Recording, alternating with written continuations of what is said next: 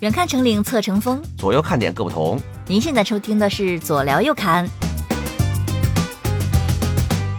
哎，各位好，我是秋高气儿爽，倍儿高兴的小左肖阳峰。Hello，大家好，我是来给大家请安的小右，三三吉祥。哦，请安是吧？那怎么着？们给哥几个磕一个呀？嘿，得嘞，磕完了啊。哎，哎磕完了。各位收拾没收拾你们的事儿？反正我们俩磕了啊。嗯嗯嗯啊，哎，那咱们今天聊点啥呢？聊点啥呀？好长时间没聊咱们之前说的那个什么各种奇葩系列了，是不是？嗯，是，原来咱说过那个印度骗神拉吉拉老爷子，哎是，哎，还说过那个《聊斋》里边那个，哎，连男的也带女的，还有他妈小动物都给睡了的书生，对吧？哎，这个吧，有人说了，这一个是印度的，另外一个呢是《聊斋》里边的，嗯，都是假的啊。有没有什么真的咱身边的这种奇葩人口？奇葩人口，你找到了是吗我？还真找着那么一个。首先啊，这位现在还在世，哦，哎，是我们国内的，嗯，而且呢，他被很多人誉为什么呀？就是中国最传奇死刑犯。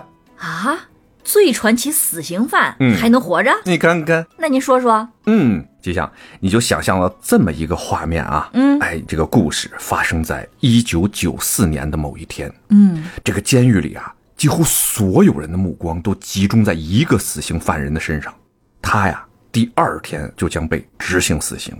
但是呢，就现在这个死刑犯啊，他完全没有那种要死的那种觉悟，你知道吗？大义凛然，哎，就嗨，反正就没有那种特害怕的感觉。嗯，他呀，就在聚精会神的就摆弄着眼前的一些仪器，就感觉对这个即将到来的死刑完全不在乎。仪器，他在牢里边还能有仪器呢嗯，？你听我说呀，啊，就随着这个死刑的时间啊，一分一秒的接近，整个这个监牢里边的这个气氛是越来越凝重。十个小时，八个小时，七个小时，眼看这个时间啊就要到了。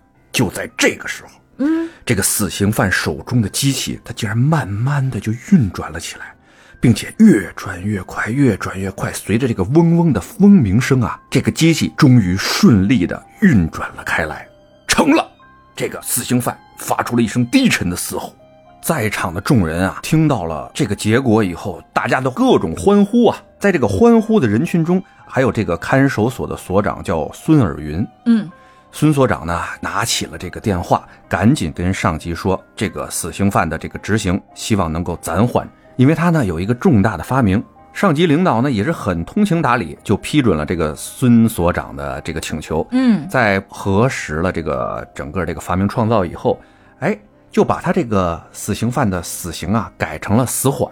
哇，你知道，一般的死刑犯判成死缓以后，基本就算不死了。那是，对吧？嗯哎，就这位死刑犯就凭借着自己的这项重大发明，就硬生生的把自己的生命从死神这个手里啊夺了回来。嗯，那我就特别好奇，嗯到底是什么样的一个发明啊？这个发明创造跟咱们日常的生活啊相当的紧密，哦，叫做无刷电机。无刷电机，哎，嗯这个具体的什么原理啊，有多么高精尖啊，咱就不说了。反正那个时候无刷电机在国内是没有的，是一直被外国在卡脖子的这么一个项目。哦，哎，生生被这位死刑犯就给发明出来了。哦，他本身就是个科学家，哎，要是个科学家呀，也就没那么传奇了，你知道吗？嗯人家顶多啊，算个 科学发明爱好者。爱好者，哎，我去，哎呀，看见没有，知识啊！改变命运，哎呀，就就要命的时候，他就能救你条命啊！这是、嗯好，咱们把这个故事啊从头说。哎，这叫一个什么倒笔书，对吧？嗯哎，先把最后结果告诉你们。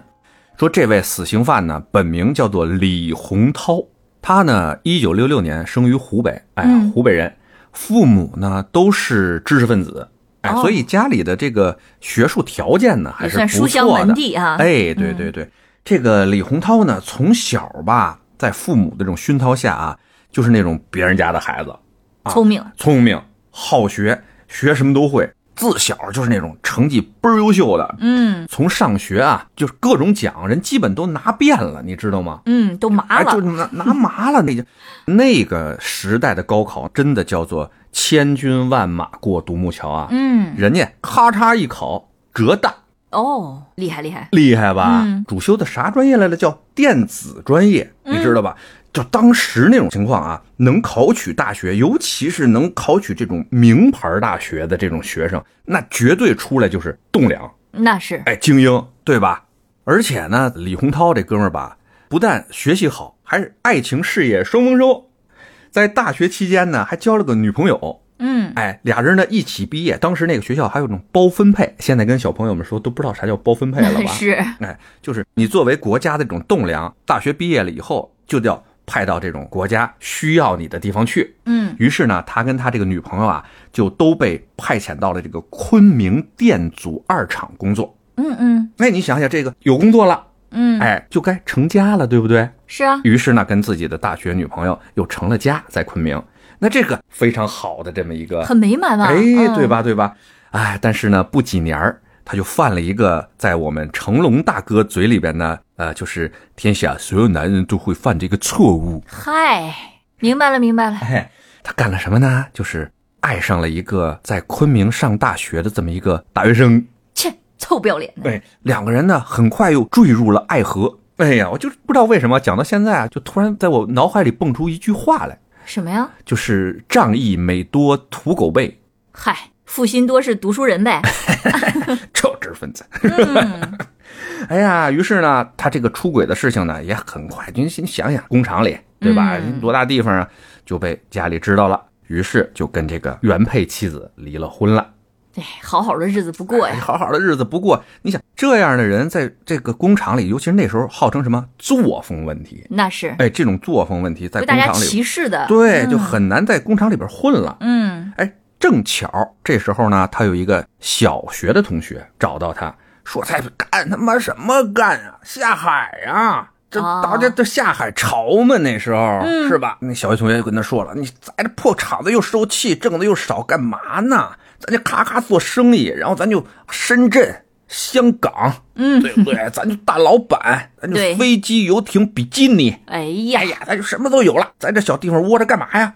然后这个李洪涛吧，一想，嘿，也是啊，自己觉得自己那么有本事，嗯那就上海里边去，呃，冲浪去吧，哎呀，成为一个时代的弄潮儿。哦，没被拍死啊，于是，这个李洪涛跟着他这个小学同学，毅然而然的投入了这个改革开放的这个洪流之中去。嗯，哎，果不其然啊，在一段时间以后，就亏得血丝呼啦的了。嗨，果然被拍住了，哎呀，这个公司呢出现了这个资金运转的这个问题，嗯，东借西借呢也借不来块儿八的，因为那时候大家手里都不富裕嘛，都不富裕，找谁借去啊？你想借钱没地儿借，又没有了这原来这个稳定的经济收入，嗯对吧？多处求助无果以后，这个心思活泛的李洪涛啊，就起了这个歪心眼儿了。哦，就到处啊去拜师学艺也好吧，然后请教各种前辈也好吧，就走走上了犯罪的道路。啊，他怎么着啊？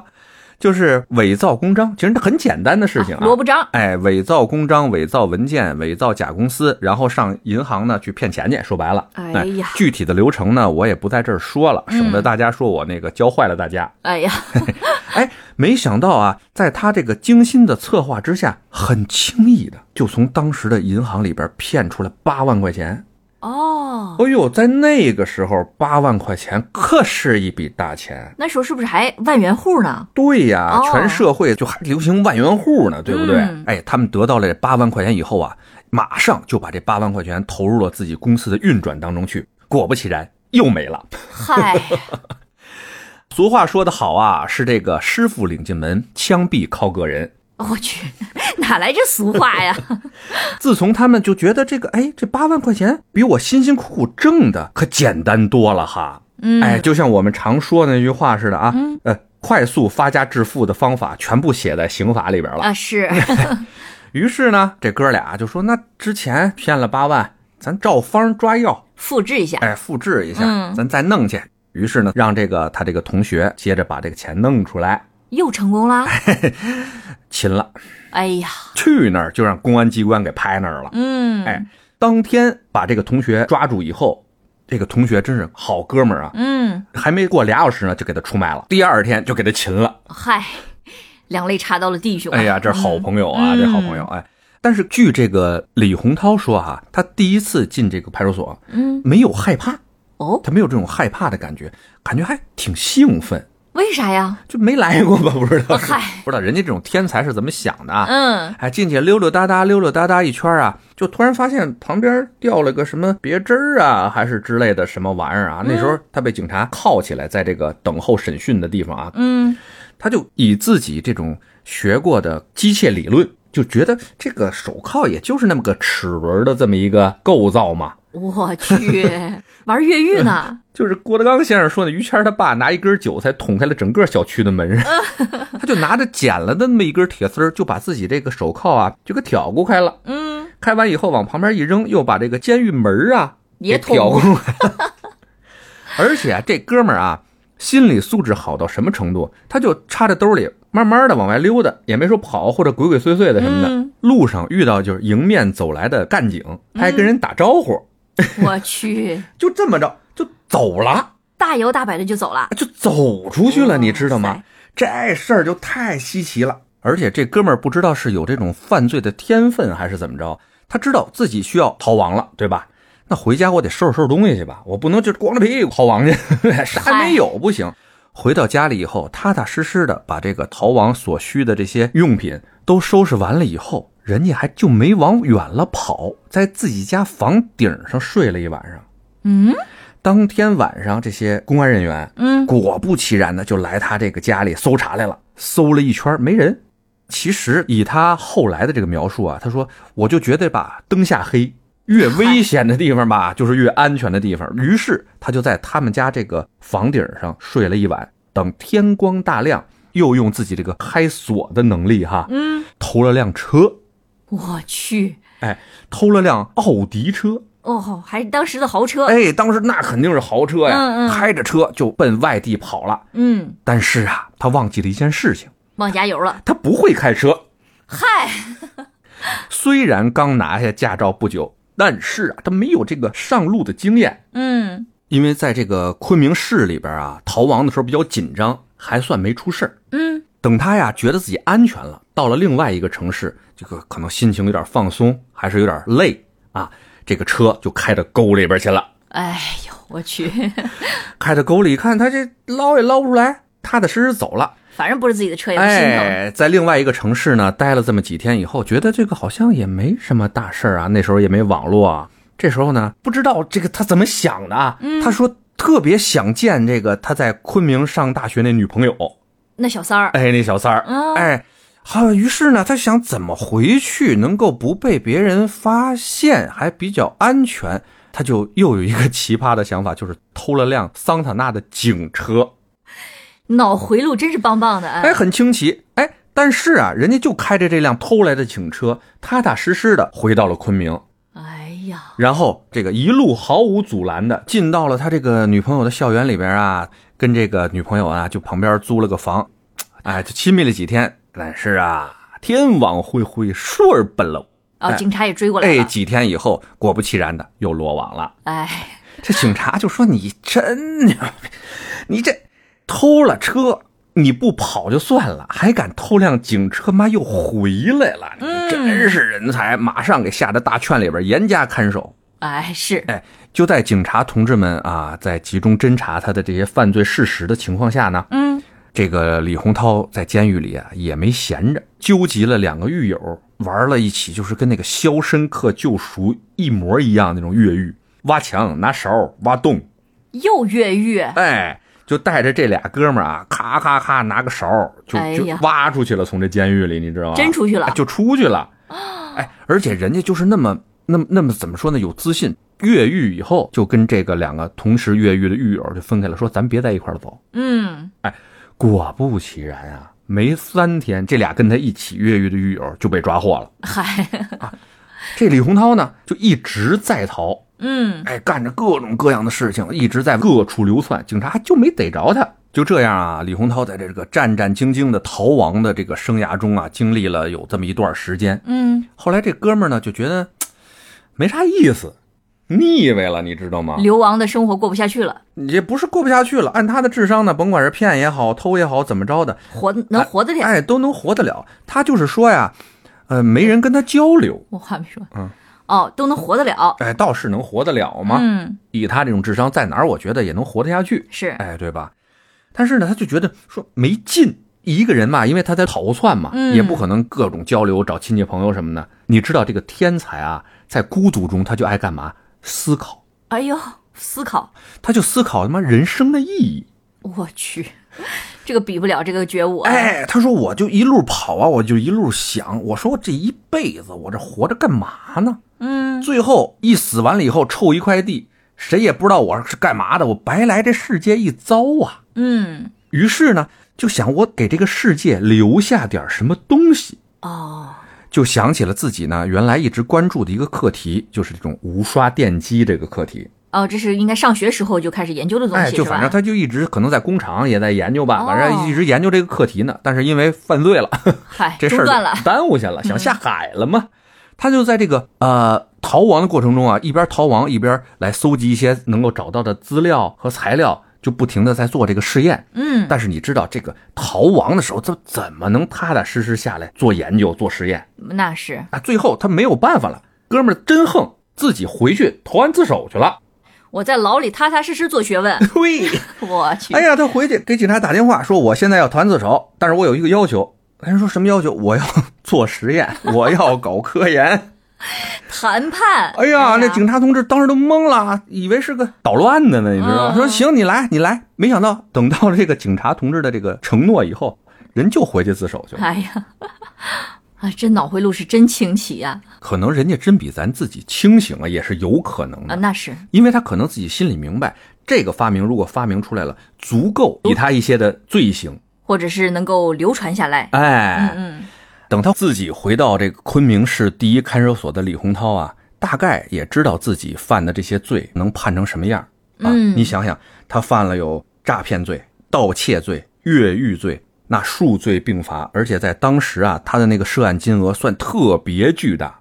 哦，是，而且那个时候应该是在严打那个时候吧？哎，呀，对，可能几波严打吧，反正就踏踏实实判了他一个死刑。嗯，得到了这个判决以后呢，这个李洪涛没有感觉特别害怕的状态，就一直跟那个看守所的这刚才咱们说的这个孙尔云孙所长，嗯一直在沟通说，我这个东西弄出来以后，对我们国家一定有非常大的作用。您怎么着让我死之前也把这个东西给弄出来？嗯，现在听着有点天方夜谭的感觉哈。是，哎，但是人家当时的孙所长还就满足了这个李洪涛这个需求，不但让他在看守所的劳动车间做自己的科学研究，嗯，而且在这个李洪涛遇到了不懂不会，甚至有点过不去的坎儿的时候，居然还从外面的大学给他请来专家帮他一起攻克这个难题。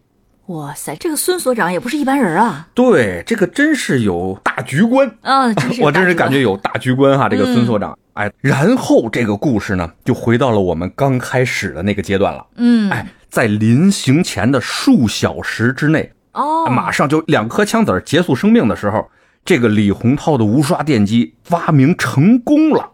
哇，真是及时哎，哎呦，我天，这叫及时雨吗？这叫及时命啊！是，哎，就他这个发明这个无刷电机啊，就在随后获得了中国专利发明博览会的金奖。哇哦，云南省优秀发明创造一等奖。厉害厉害了！就其实到现在，咱们国内的好多的东西都在用它这个无刷电机嗯，啊。不知道什么叫无刷电机，大家可以自己上网查一下，我也不做科普了。反正就是一个挺牛逼的东西，哎呀，能救人命的东西，你说能差得了吗？对不对？是，对。但是在这儿要提一句哈，咱们在查这个无刷电机的发明人的时候，应该会写出的名字叫做杨红俊。嗯，因为当时这个情况嘛，你也知道，还是不太方便以一个死刑犯的本名来专利申请的，所以呢，他就只能用这个杨红俊的名字来申请这个专利。因为死刑犯是剥夺政治权利终身的，那是，那是这个你知道对吧？嗯哎，这还真是一个传奇的人物嚯、这没完！啊！哎，因为这个无刷电机啊，他的死刑取消了，改成死缓了，不是吗？嗯，哎，那谁也心情大爽，对吧？嗯，这个哥们儿啊，这个又越狱了，没有没有没有，这不行，不是垃圾啊！我们社会主义没有垃圾啊，没有垃圾。啊，他就想着我既然活下来了。我这条命啊，就是捡回来的，我得多做点对国家、对人民有意义的事情啊。嗯，于是呢，他就一步一步的帮助这个昆明第一看守所改善了他们这个看守所的这个监控啊管理系统，嗨，重新帮这个监狱做了遍系统，可以也算是报恩了。哎，也算是这么一个立功行为吧。嗯于是他的死缓被改成无期，无期呢改成十七年，最后在二零零九年，这个李洪涛成功的出狱了。嗯，出狱了以后，就有一帮企业来抢他，你知道吗？嚯，香饽饽了。对呀、因为他这个事迹啊，在好多报纸上面都已经登出来了。嗯，哎，登的什么理工男三次被抓，两次成功越狱，死刑前一天发明神器改天换命这种题目啊，嗯哎，就反正把他吹得特别神。嗯，哎，人家也真是条好汉。零九年出狱以后，到了一四年，人家用了四五年时间学习，沉淀了几年以后，嗯，人家又创造了一个接一个的奇迹。我去，又有发明。四大发明啊，因为这四项发明我是不太了解他们有多牛逼啊，嗯我给大家念一下，大家可能有相对了解的，就能知道这哥们儿有多横了哈。他又发明了四个专利呢，是什么呢？叫做网站创建方法和装置；第二，物联网信息管理系统；第三，人机互动实时动态信息显示触控方法；第四，新型全景监控仪。哇哦，就这哥们儿吧，就是反正是有点出手了，是吧？嗯哎，这位就是我今天想给大家介绍的这么一位奇人李洪涛。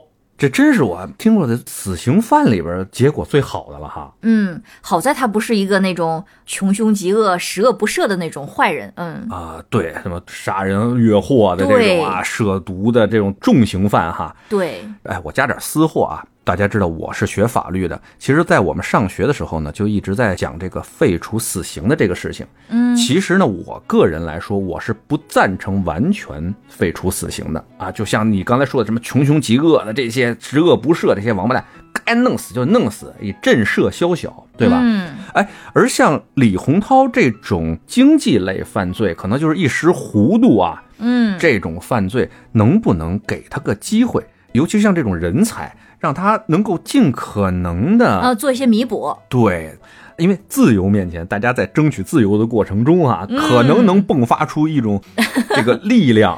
对，求生欲。哎，对，这嗯没准就对咱们国家这种进步有所帮助呢。您说是不是？嗯，那今天这个故事呢，就讲到这里了。大家如果还有什么更加传奇的事情能够跟我们分享的，希望大家能够在评论区留言。对嘛，大家聊起来。或者是大家想听什么类型的，也可以跟我说，我也咔嚓咔嚓给大家找找去。哎呀，哎，是，找着了再跟大家聊，嗯对吧？那今天咱们就先到这儿，好嘞，大哎家拜拜。大家拜拜。